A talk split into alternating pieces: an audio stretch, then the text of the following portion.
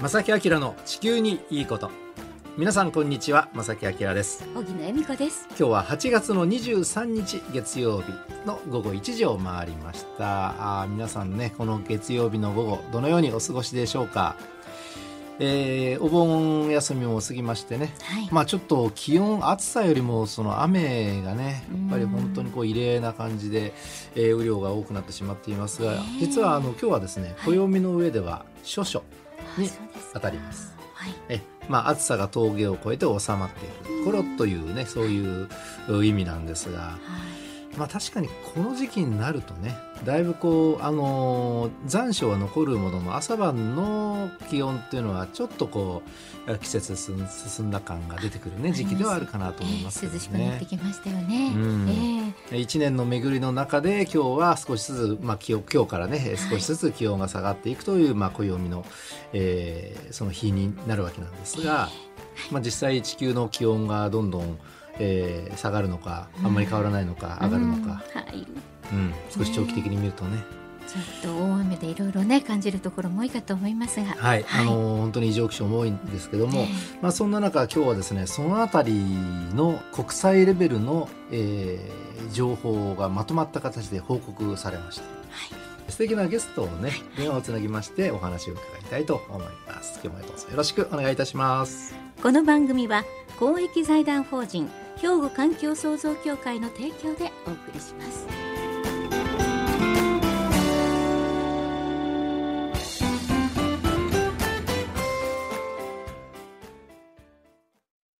兵庫環境創造協会地球温暖化防止自然環境の保全再生。子どもたちへの環境学習など皆様と共に身近な暮らしの中で地球環境を守るための取り組みを進めています。人と自然が共に生きる21世紀の豊かな環境づくりを兵庫環境創造協会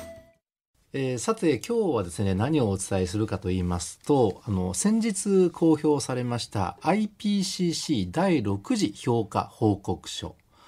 これについてですねご意見番というのかなこの番組としてはね。ねあの久しぶりに登場いただくんですが、ね、この番組としてはね、えー、あのいろんなその動画とかいろんなところでね、あのご活躍されていて、ね、皆さんもそろそろですね、はい、あ、この方の名前とお顔はちょっと一致してきたなみたいな方が 増えてるような僕は気がするんですが。すね、はい、ご紹介ください。はい、本日のゲストは国立環境研究所地球システム領域副領域長でいらっしゃいます江森聖太さんです。江森先生よろしくお願いいたします。はい、よろしくお願いします。よろしくお願いいたします。ご無沙汰しております。はい。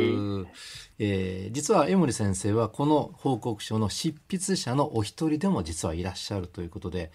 結構今お忙しいんじゃないですか？すいません。あの大丈夫で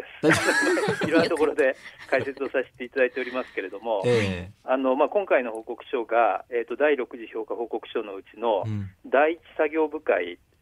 えー、ワーキンググループ1というんですけれども。はいえーまあ、その中で、えーとまあ、執筆に参加させていただきました。この番組をねよくお聞きのリスナーの方々とか、まあ、僕も荻野さんもそうなんですがこの IPCC というね言葉はやっぱり馴染みはあるんですがでもね何でしょう久しぶりにこの言葉聞いたとか、うん、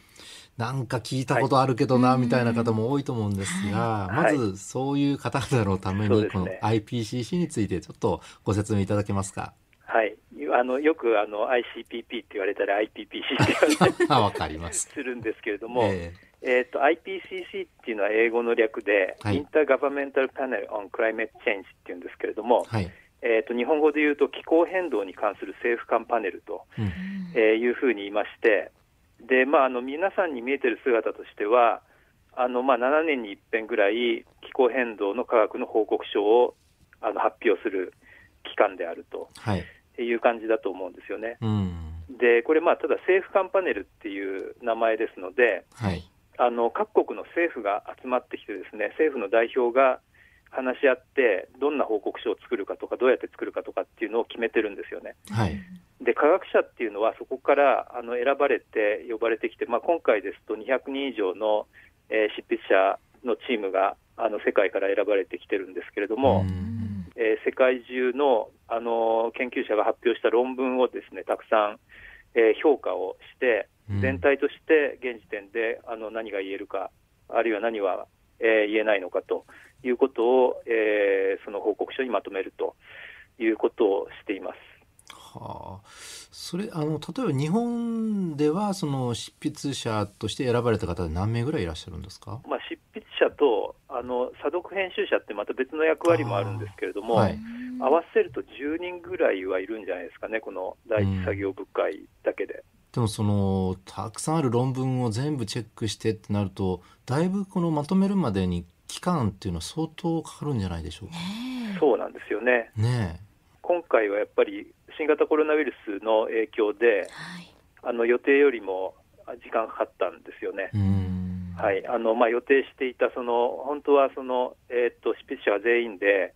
あの1箇所に集まって会議をするっていう機会が4回あるはずだったんですけれども、はい、後半の2回に関しては、うん、あのオンラインでやることになってで、まあ、しかも時差とかありますので、うん、あの短い時間に分けて話し合いをしなくちゃいけないというようなことも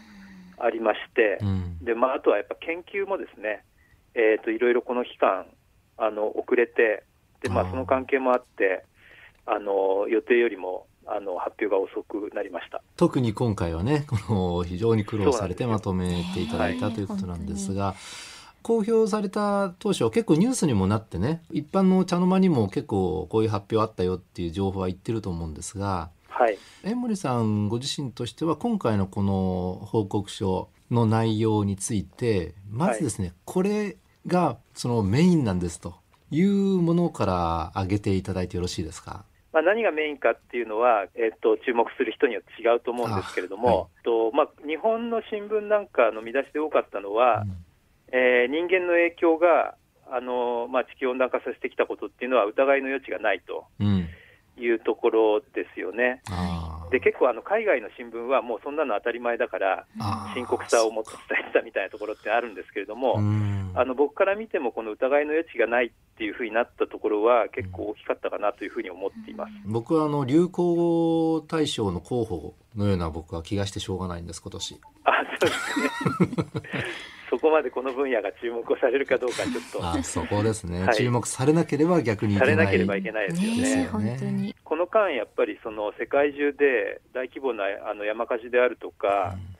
うん、あるいはその大雨のニュースっていうのがこう非常にあった中で、はい、あのちょうどまあ、そういうタイミング、まあ、あの割としょっちゅう起きてるといえば起きてるわけですけれども、はい、あのその中で出てきたので、あのまあ、それなりのインパクトを持って、あの人々にも受け入れ受け止めてもらえたかなというふうに思います。で今回の表現がその、ね、温暖化させてきたことは疑いの余地がないと、これは人間の影響であるということをはっきり言われたわけなんですが、ですが、今まではですから、その可能性もあるとか、そういう表現にとどまっていたということですよね。そうなんですよね、うん、あの可能性の表現っていうのは、報告書が回を重ねるたびに強まってきてはいたんですけれども、うん、前回の報告書で例えば人間活動が主な原因である可能性が極めて高い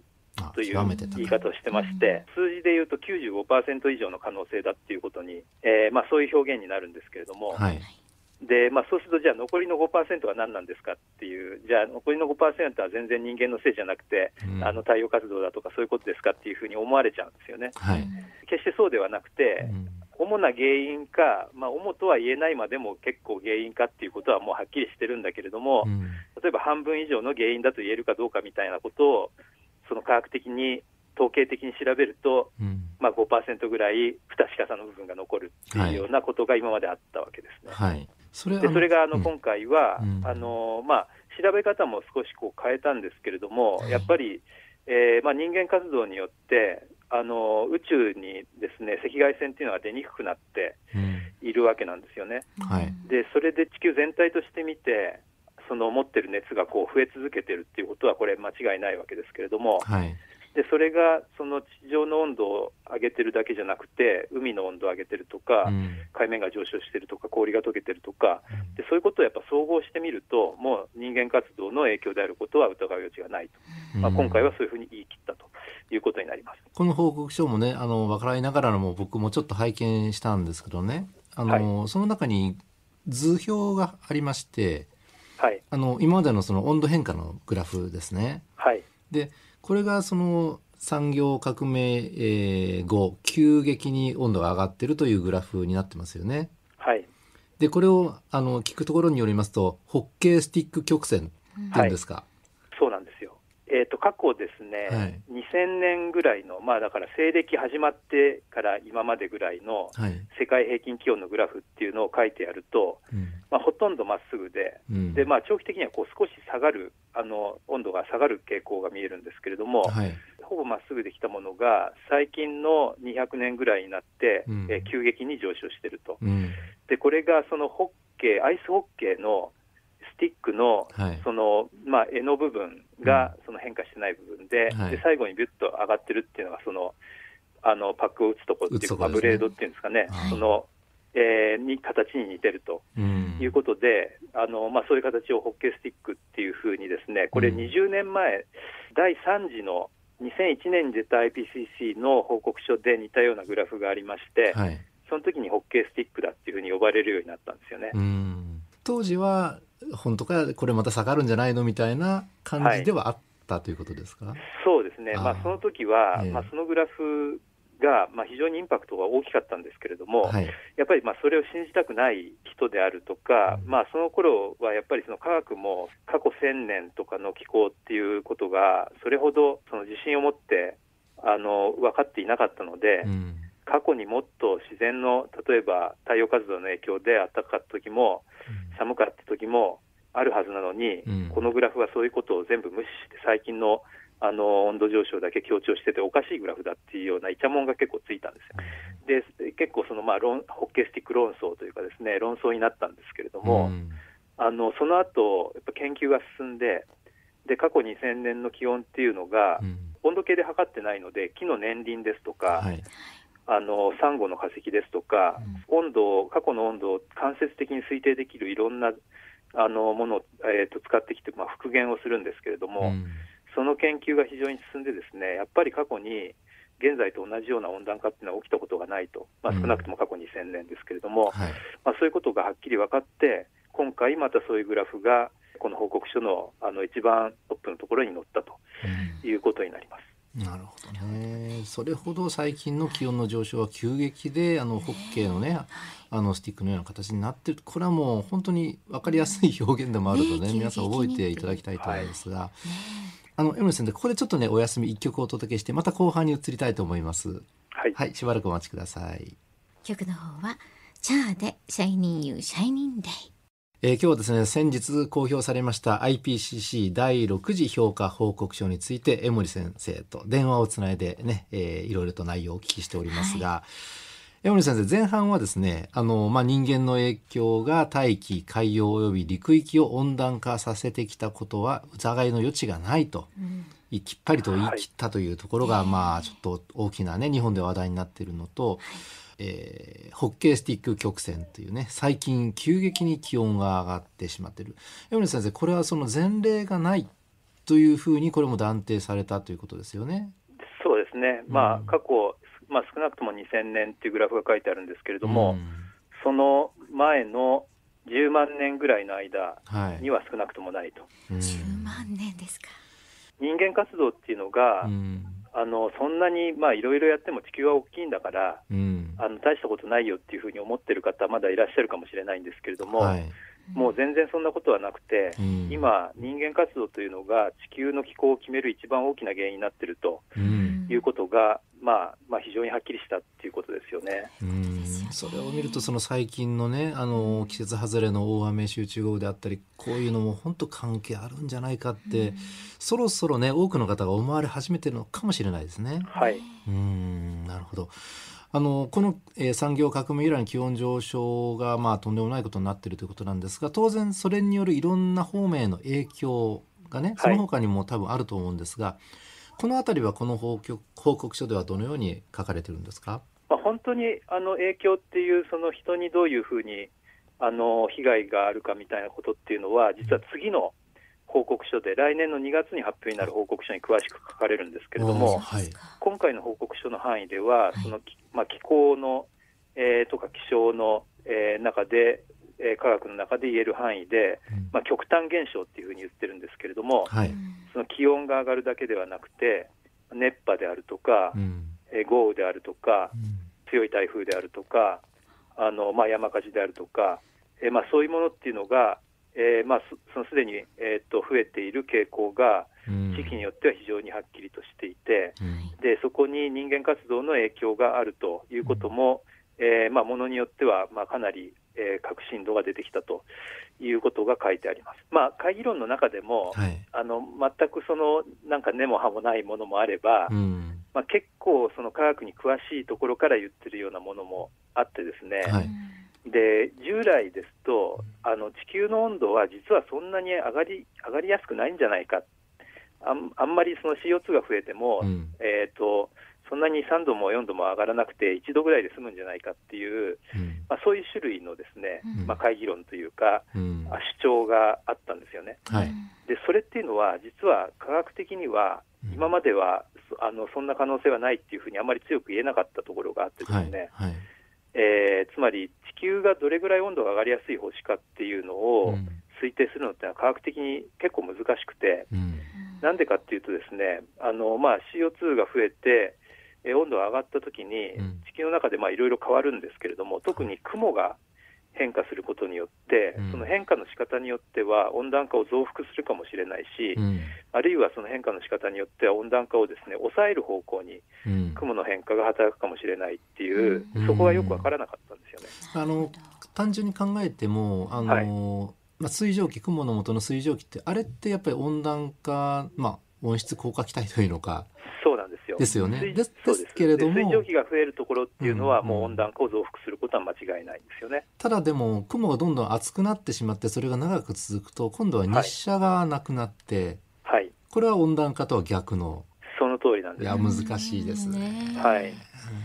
で、まあ、しかもその、雲もですね、雲も、あの、温室効果っていうのも持ってるので、はい。あの高いところの薄い雲が増えるとむしろこう地球を温めるはずだけれども、低いところの分厚い雲が増えると地球をむしろ日射を跳ね返して冷やす方が効くとか非常に微妙なんですよね。温暖化進むとなんか雨がおあの地ある地域で多くなって、はい、今回みたいな長雨になってこれは温暖化を抑える要素にもなりますえー、っとそうですね、ちょっとそれは分かんないんですけれども、結構そのほ、なんていうんですかね、地球を温めるか冷やすかに効く雲っていうのは、うん、えー、つまり海の上の、えー、っとその例えばアメリカ西海岸なんかに、はいうん、えー、っと低い雲がこうベタっとあの存在してるんですけれども、はい、そういう雲がどう変化するかとかですね、えー、あるいはその非常にこう高いところのあのうっすらとした雲がどう変化するかとか、うん、あの大雨を起こすような雲とは、なんかちょっとまた別のところに注目しなくちゃいけないところがありまして、それは非常に難しかったと。でこれがですね、はい、あの今回の報告書では、うん、あのまあ、そういうことをいろいろ総合的に、えー、評価すると、うん、やっぱり地球はですねそんなに温度が上がりにくいってことはないよと。えー、1度とか2度っていうことはないですよっていうことが、うん、あの結論として出てきたんですよね。はい、